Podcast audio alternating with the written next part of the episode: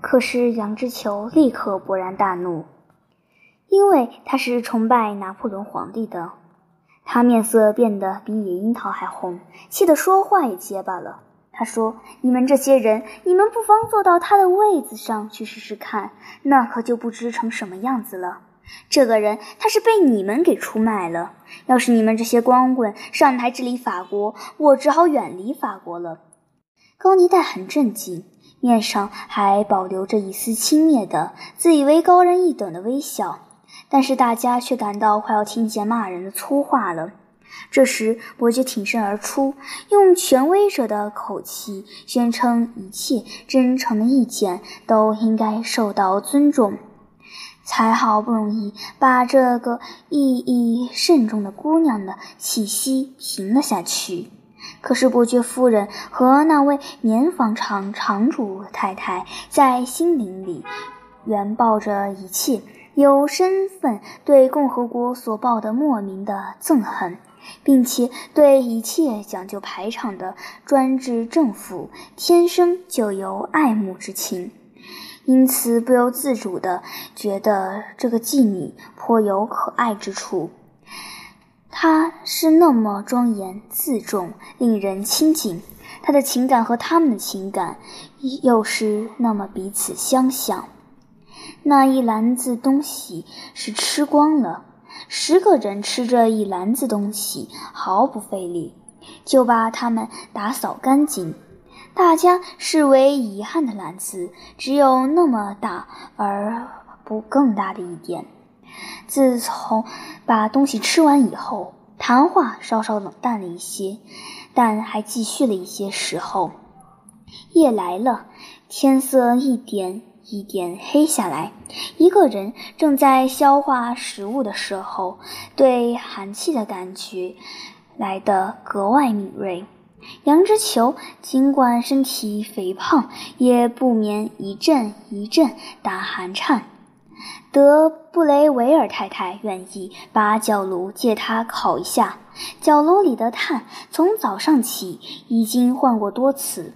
杨之球立刻就接了过来，因为他觉得他的脚已经冻得冰冷。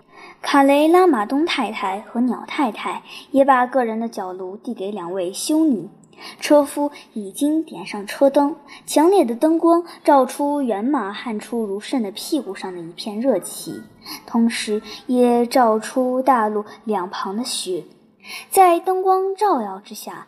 滚滚向后飞驰，在车厢里是什么也看不清楚。不过，在杨之球和高尼戴之间，突然有一种动作。鸟先生的两眼在黑暗里搜索，他好像看见那位长着大胡子的人，急忙闪向一边，似乎挨了不声不响打过来的很结实的一拳。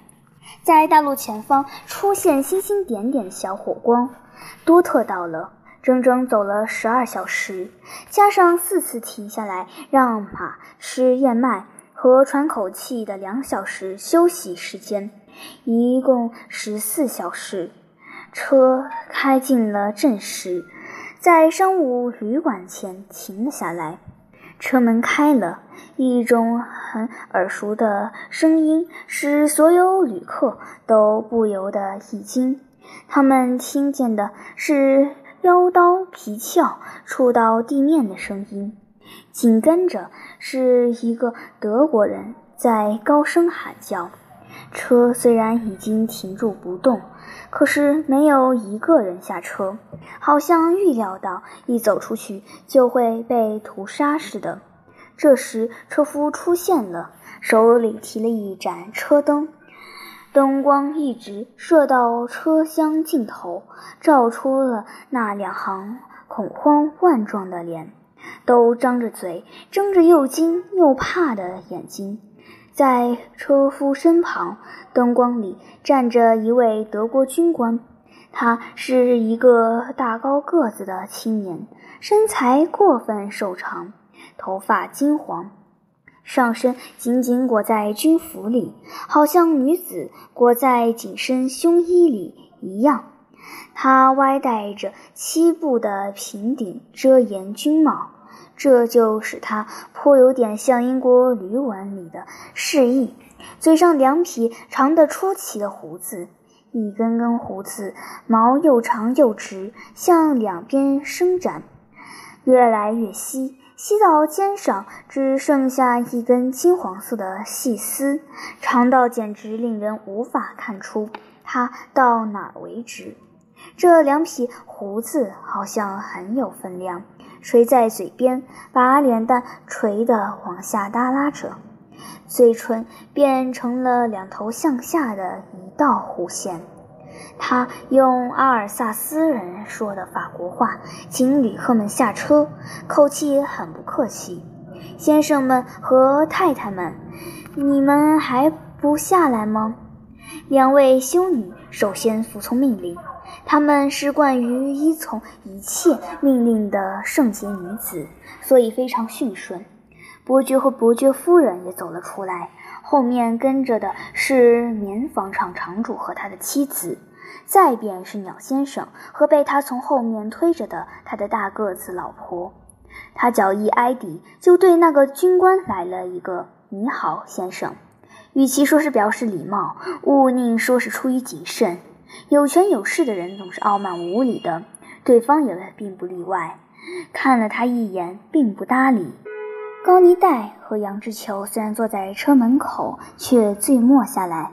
在敌人面前，他们显示出严肃高傲的气概。那位胖姑娘竭力控制着自己，使自己保持冷静。那位民主党人不住地用手揉搓着自己黄褐色的长胡子，手有点哆嗦，颇有点悲剧的意味。他们两人的意图是要保持自己的尊严。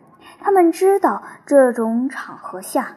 每个人多多少少代表着自己的祖国，看见旅伴们的那种恭顺态度，他们心里起着同样的反感。他呢，竭力要比那些同行的正经妇人显得更有自尊心。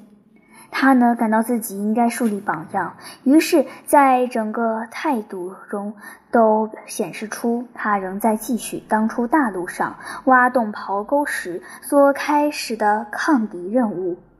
他们走进了旅馆的宽阔厨房，遵照那个德国军官的吩咐，呈验了总司令签发的离境准许证，每个人的姓名、相貌。职业证件上都注得明明白白。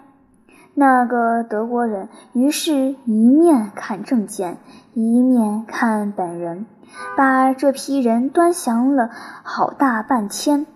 然后他突然说道：“好了。”说完他就走了。大家这才透了一口气，因为肚子还感到饿，赶紧叫旅馆准备晚餐。准备晚餐半个小时是不能少的。于是，两个女人待在那里忙碌的时候，他们就去参加一下个人的注释。他们注释中都集中在一条长廊里，廊子的尽头有一扇玻璃门，门上写着一百号。最后到了要坐下吃饭的时候，旅馆的老板出现了。他从前是马贩子，后来改了业。他是个有哮喘病的胖子，喉咙里不停地发出嘶嘶声、呼噜呼噜声和痰声。他的姓是弗朗维。他问道：“谁是伊丽莎白·鲁塞小姐？”杨之球不由得一惊，转身答道：“我就是。”小姐，普鲁士军官要马上跟您谈话。跟我？是的。如果您就是伊丽莎白·鲁塞小姐。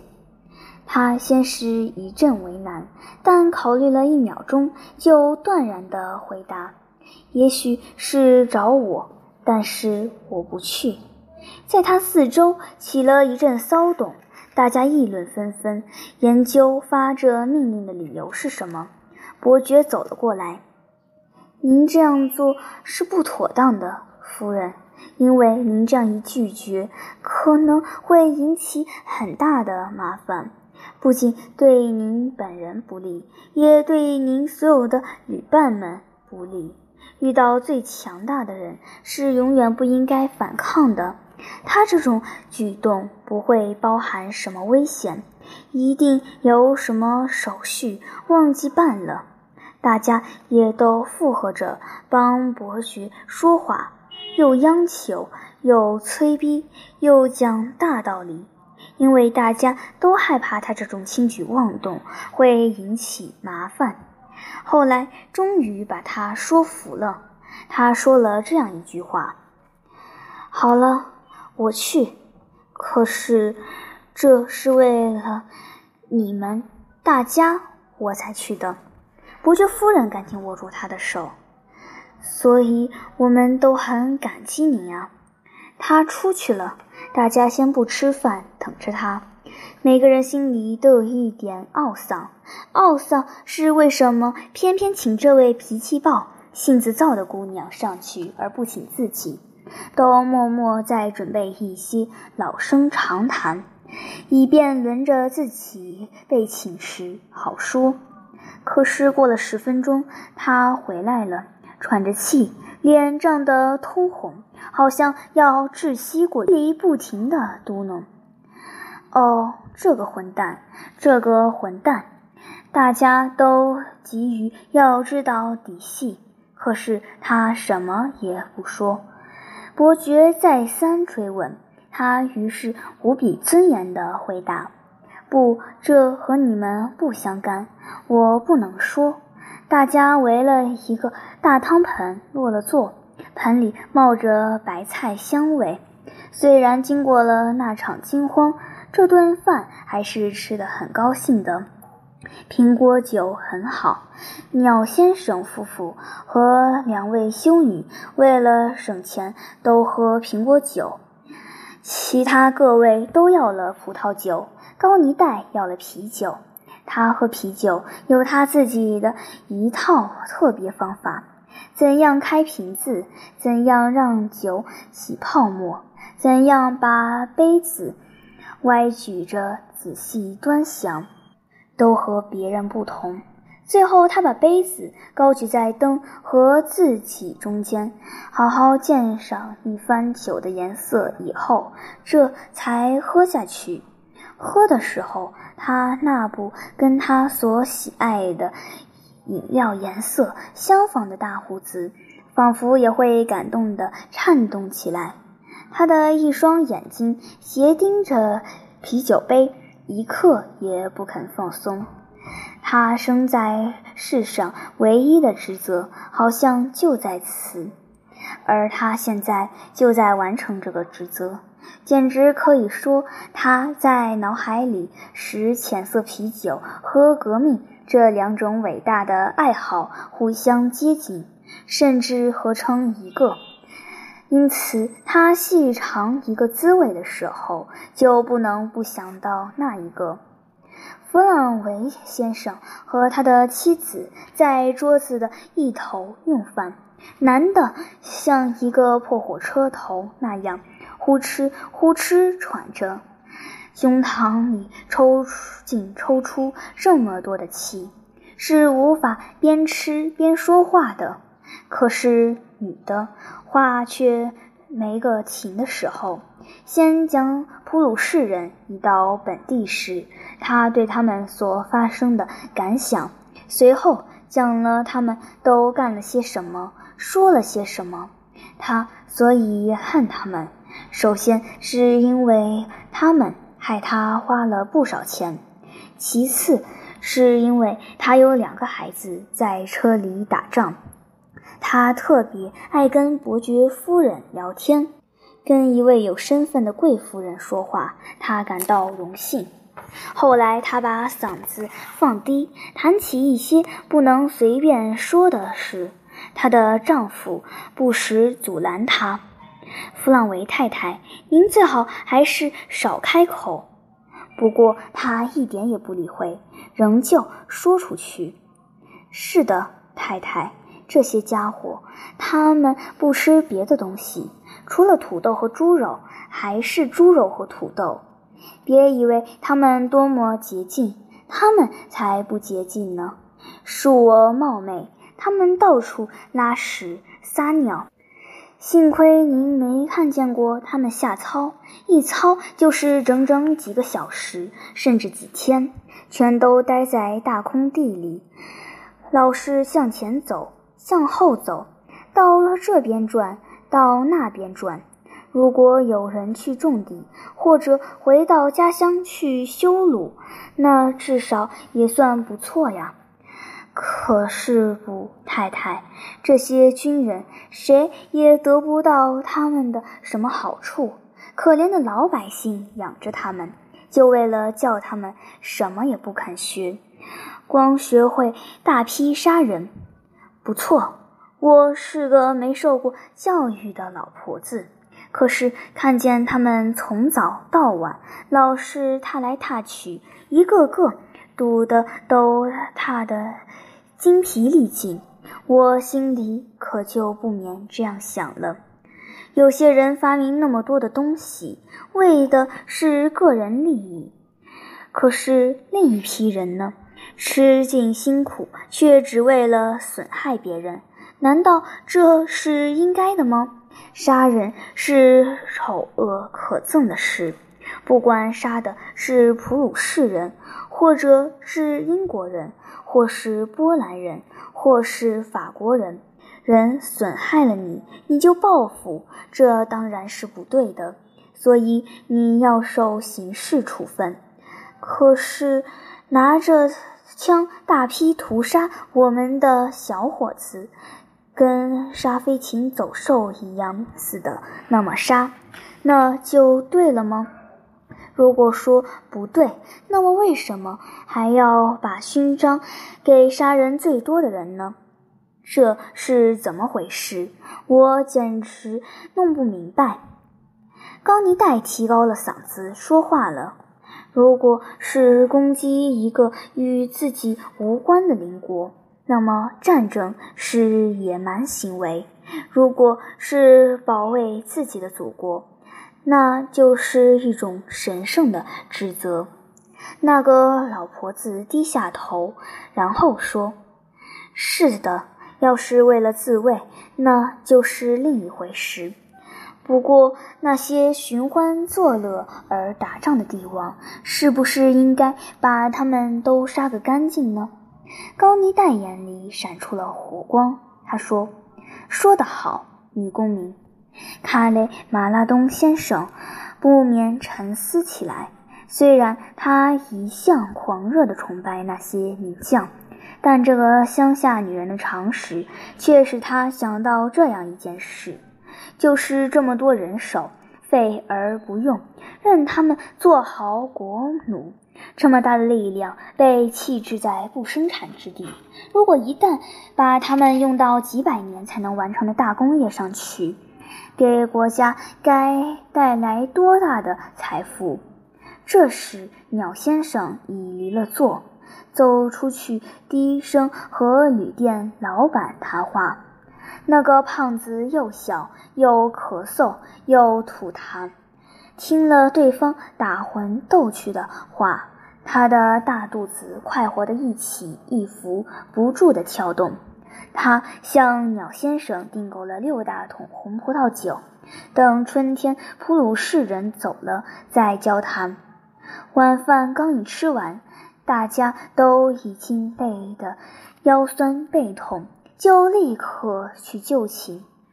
可是有些事，鸟先生却已看在眼里。他把太太服侍上床以后，便一会儿把耳朵贴在锁孔上听，一会儿又用眼贴着锁孔望，想发现他所谓的走廊上的秘密。差不多一个钟头之后，他听见一阵窸窸窣窣的声音，赶快一看。看见了杨之球穿着一件四周镶着白色的蓝开丝呢长睡衣，样子显得格外肥胖，手里端着一个蜡烛台，向走廊尽头那个大号码的房门走去。离他不远处，却有一扇门开了一条缝。等过了几分钟，杨之球回来，高尼戴跟在他后面，上身只穿着衬衫。等他们说话的声音很低，后来停下步走了。杨之球好像是在坚决阻止他进他的屋子。该死的鸟先生听不见他们说的是什么话，不过最后他们的声音高了起来，总算在耳边刮了几句。高尼戴是一个劲儿的央求，他说：“瞧，您够多么傻！对您来说，这有什么关系？”他显然是生气了，回答：“不行，我们亲爱的。”这些时候，这种事是做不得的。再说，在这儿简直是件可耻的事。他大概一点也不明白其中的道理，还在问什么缘故。他于是大发雷霆，嗓子也得提高。什么缘故？您不知道是什么缘故吗？普鲁士人不就在这所房子里吗？也许就在隔壁屋子里呢。他不再说话，敌人在身旁，这个妓女便不肯接受男人的温存。这种爱国主义的节操，不能不在他心里唤醒了正在丢盔卸甲的自尊心。他只抱住她吻了一下，便又蹑手蹑脚回到自己的房间。鸟先生心里跟火烧了一般，离开了锁孔，在屋子中央来了个犄角跳，戴上了他的棉布睡帽，掀起了盖着他妻子粗影身躯的被子，吻了他一下，把他吵醒，低声说道：“亲爱的，你爱我吗？”整所房子里于是声息全无了。但是不久以后，不知从哪，也说不清是从哪个方向，也许是从地窖里，也许是从阁楼里，传来一种有力的、单调的、有规则的鼾声，一种低沉的、拖长的声音，好像是气锅憋足了气在抖动。弗朗维先生睡着了。原来决定是在第二天八点钟动身，所以到时候大家都已聚在厨房里、马车里、草料房里、车房里都找过，哪儿也找不着车夫。于是所有男子决定到镇上去搜寻这个人。他们一起走了出去。他们来到了广场，广场的正面是一座教堂，两旁都是低矮的房子，里面都有普鲁士兵。他们看见的头一个士兵在削土豆皮，再过去一点，又看见一个士兵在那里替理发店洗刷屋子。还有一个满脸胡子的士兵正在亲一个哭着的小孩的面孔，把孩子放在膝上颤动摇晃，哄他们别哭。那些胖胖的乡府男人们到军队打仗去了，正比着手势指挥那些驯顺的胜利者在那里应该做的工作，比方劈柴。把热汤倒在面包片上，磨咖啡等等。有一个士兵竟在替他的房主人洗衣服。房主人是一个手脚不灵的老婆子。伯爵大吃一惊。恰好一个教堂职员正在神父住宅出来，他于是请问了他。这个虔诚的老信徒回答：“哦，这些人可不是坏人。”听人说他们不是普鲁士人，他们住的还要远些，我们也说不清是什么地方。他们都把老婆孩子丢在家乡，战争对他们来说并不是一件有趣的人。我敢断定，那边也是在哭哭啼啼挂念男人，将来跟咱们这儿一样，也会穷得走投无路。这儿。目前还不算太倒霉，因为他们并不干坏事，他们跟在他们家里一样干活做事。看见没有？先生，穷苦人之间就应该互相帮助。要打仗的都是些大人物。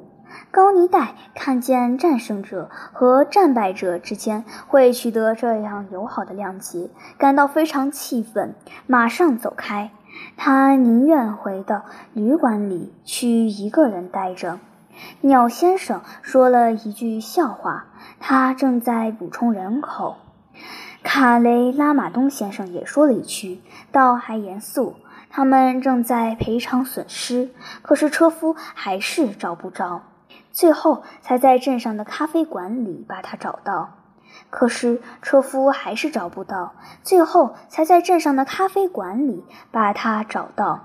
他正在普鲁士军官和勤务兵亲如兄弟似的坐在一张桌上。伯爵很不客气地问他：“没吩咐你八点钟套车吗？”“吩咐过，不过后来我又接到了另一道命令。”“什么命令？叫我不要套车？谁给你下的这道命令？”“那还用问？是普鲁士指挥官。为什么要下这样的命令？”“我不知道，你们去问他吧。他们不准我套车。”因此，我就不套车。事情就是这样。是他亲自对你这样说的吗？不，先生，是旅店老板替他向我传命令的。什么时候？昨天晚上，我正要去睡的时候。三个男子心里十分不安，回到旅馆，他们找弗朗维先生。可是女仆回答说：“弗朗维先生有气喘病，十点钟以前是从来不起床的。他甚至明确地禁止提前把他叫醒，除非是发生火灾。他们想见军官，但那是万万办不到的。”尽管他就住在旅馆里，他只允许弗朗维先生一个人和他谈老百姓的事情，只好等着吧。富人们回到各自的房间，做一些无关紧要的琐事。